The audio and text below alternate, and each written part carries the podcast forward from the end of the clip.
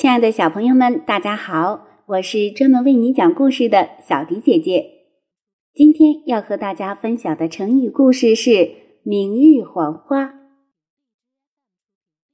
北宋大诗人苏轼有个情同手足的好朋友，名叫王巩。王巩是著名的诗人、画家，官职不大。历史上关于他的记载很多都跟苏轼有关。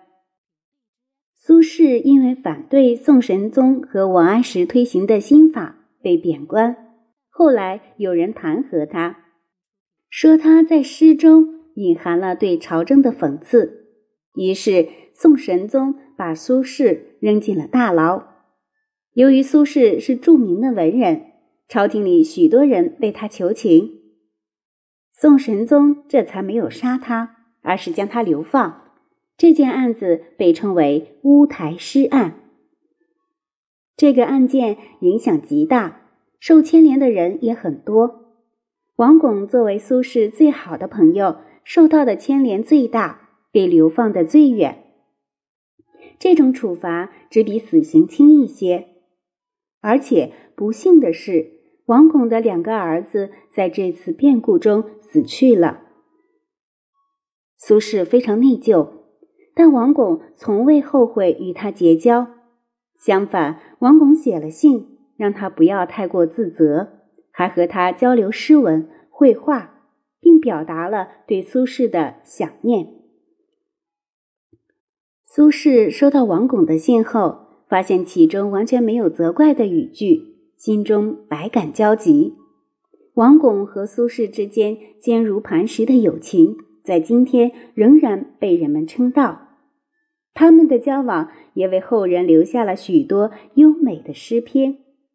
苏轼写过一首《九日赐韵王巩》：“相逢不用忙归去，明日黄花蝶也愁。”这里的“明日”指的是重阳节的后一天。重阳节时已到深秋。菊花过了重阳节便会步入衰败期。诗的意思是，既然相逢，就不要忙着回去，我们应该一起好好赏赏菊花。过了明天，菊花就要凋零了。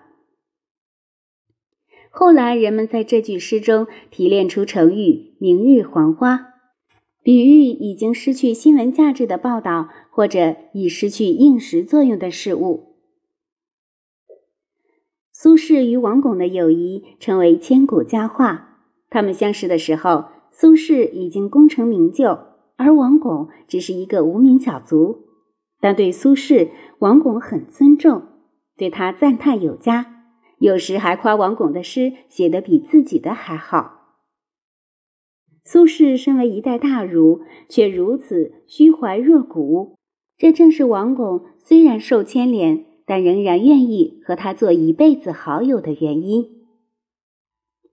正的朋友，首先应该是平等的，即使社会地位有差异，学识水平有高低，但朋友之间会用平等的目光去看待彼此。其次呢，好朋友应该是有共同价值的。最后，朋友间应该相互宽容。王巩被苏轼连累，被流放多年。但是他一点也不生苏轼的气，实在是宽容大度。正因为苏轼和王巩做到了这三点，所以他们的友谊牢不可破。其实“明日黄花”很容易被错写为“昨日黄花”，因为从字面来看，“昨日黄花”似乎更符合这个成语的含义。但我们要记住。明日不是泛指，而是指一个特定的时间，即重阳节后的那天。只要记住了这个知识点，就不会搞错明日和昨日。和“明日黄花”意思相近的成语有“时过境迁”，意思相反的成语则有“一如既往”。最后，我们再来一起看看故事当中出现的其他几个成语：情同手足，彼此之间的感情如同亲兄弟一样亲密；百感交集，感触很多，都交织在一起，心情很复杂。功成名就，功绩和名声都有了。